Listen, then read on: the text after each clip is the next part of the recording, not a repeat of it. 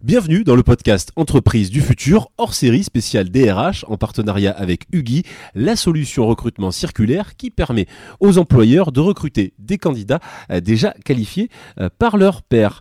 Recrutement, allongement des carrières, management, fidélisation sont les sujets que nous partagerons depuis euh, le village Baïséa situé à Champagne au Mont d'Or. Je suis Pierre Setz, journaliste, et j'ai le plaisir de rencontrer à l'occasion de cet événement des dirigeants audacieux qui ont mis au service de leurs collaborateurs des solutions RH efficientes pour faciliter euh, la vie au sein de leur entreprise. Et on retrouve des spécialistes, des experts avec un autre invité, Eric Gras, spécialiste du marché de l'emploi pour Indeed. Indeed, c'est une plateforme d'emploi mondiale qui recense toutes les offres du marché. Le groupe compte 13 000 collaborateurs dans le monde, dont 120 installés et basés en France. Ravi de vous retrouver. Eric, bonjour à vous. Bonjour.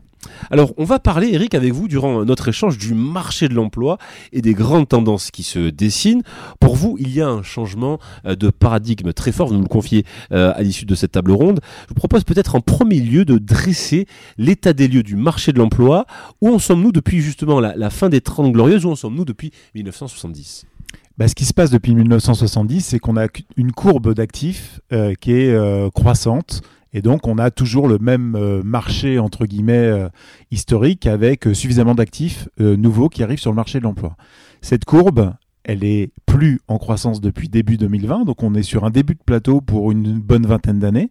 Donc, ce qui fait qu'on l'a pas trop vu avec le Covid, mais depuis deux ans, on n'a plus autant de nouveaux actifs qui arrivent sur le marché de l'emploi. Et d'ici une vingtaine d'années, on va être sur un déclin, donc un vieillissement programmé de la population. Donc il sera encore plus difficile de recruter, c'est ça? C'est tout le paradoxe. Alors aujourd'hui, ça devient plus difficile.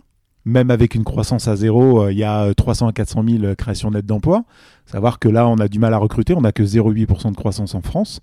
Donc oui, en fait, tout ce qu'on a connu depuis un demi-siècle n'existera plus. C'est la fin du chômage de masse. Et donc maintenant, on va s'inscrire, comme d'autres pays l'ont connu depuis des années, hein, les États-Unis, le Canada, l'Angleterre ou même l'Allemagne, sur une situation de plein emploi durable. C'est tout le paradoxe dans une situation là où effectivement on n'est pas en situation de plein emploi et où on a euh, du, mal à, recruter.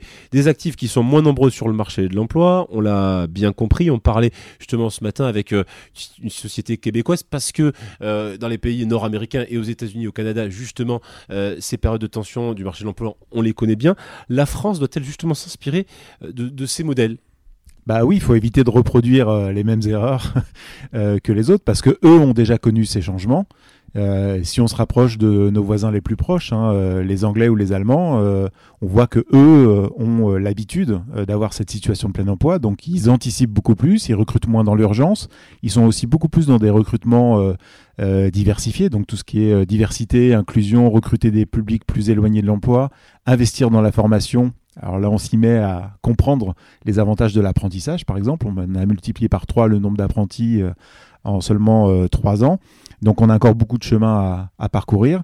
Et puis il y a notamment deux types de publics qui sont fortement discriminés en France, les jeunes de moins de 25 ans et euh, les seniors, euh, qui sont euh, encore un, terreau de, ressources de compétences important en France. Alors avant, justement de traiter ce sujet, le modèle américain-canadien, c'est avoir recours, hein, comme, les autres modèles aussi allemands, avoir recours à, la manœuvre étrangère pourquoi pas Absolument. C'est-à-dire que sur certains métiers, en fait, bah, soit ils sont pas attractifs, soit les compétences n'existent pas. Et donc, faut réfléchir un peu au-delà des frontières. Alors, sur certains métiers télétravaillables, déjà par exemple, c'est raisonner au-delà de la frontière de l'entreprise locale.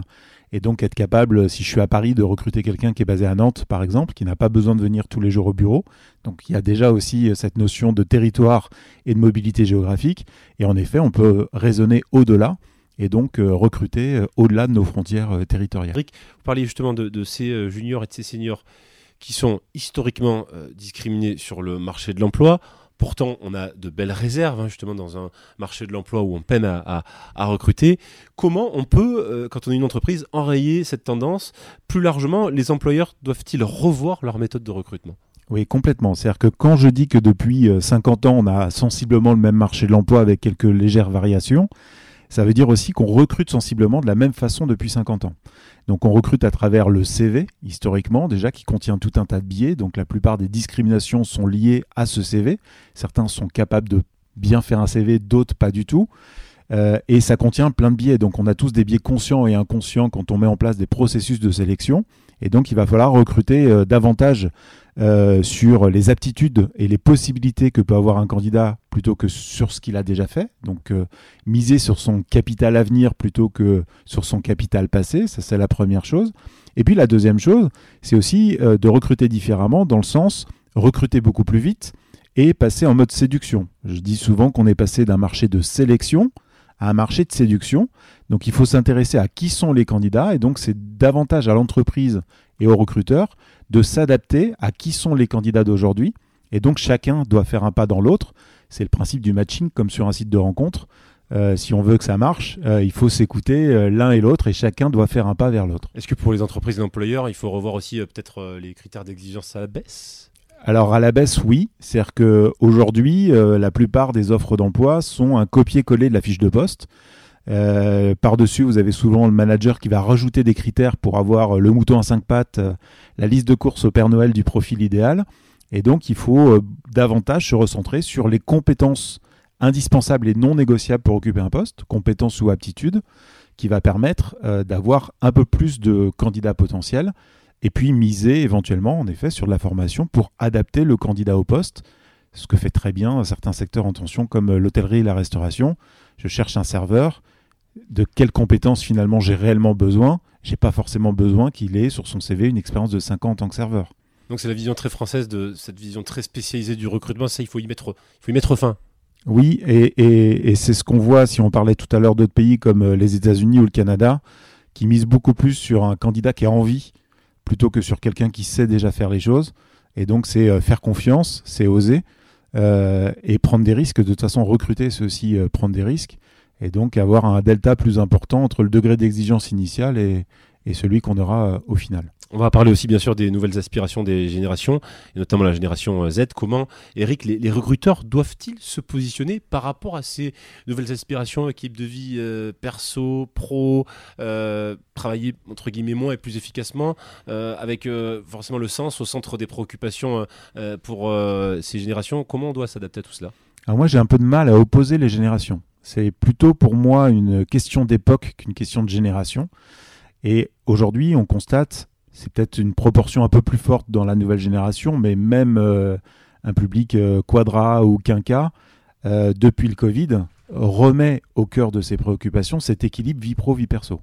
Donc ce qu'on voit par exemple, c'est le désir de mobilité géographique. revient un peu plus au centre des préoccupations. Je n'ai plus envie aujourd'hui de perdre euh, une heure ou deux heures dans les transports, que ce soit des transports en commun ou avec ma voiture perso, parce que ça coûte cher, c'est du temps perdu. Donc on veut travailler le plus proche possible de chez soi, ou quand le télétravail est possible, avoir une dose de télétravail suffisamment souple euh, pour ne plus perdre ce temps-là.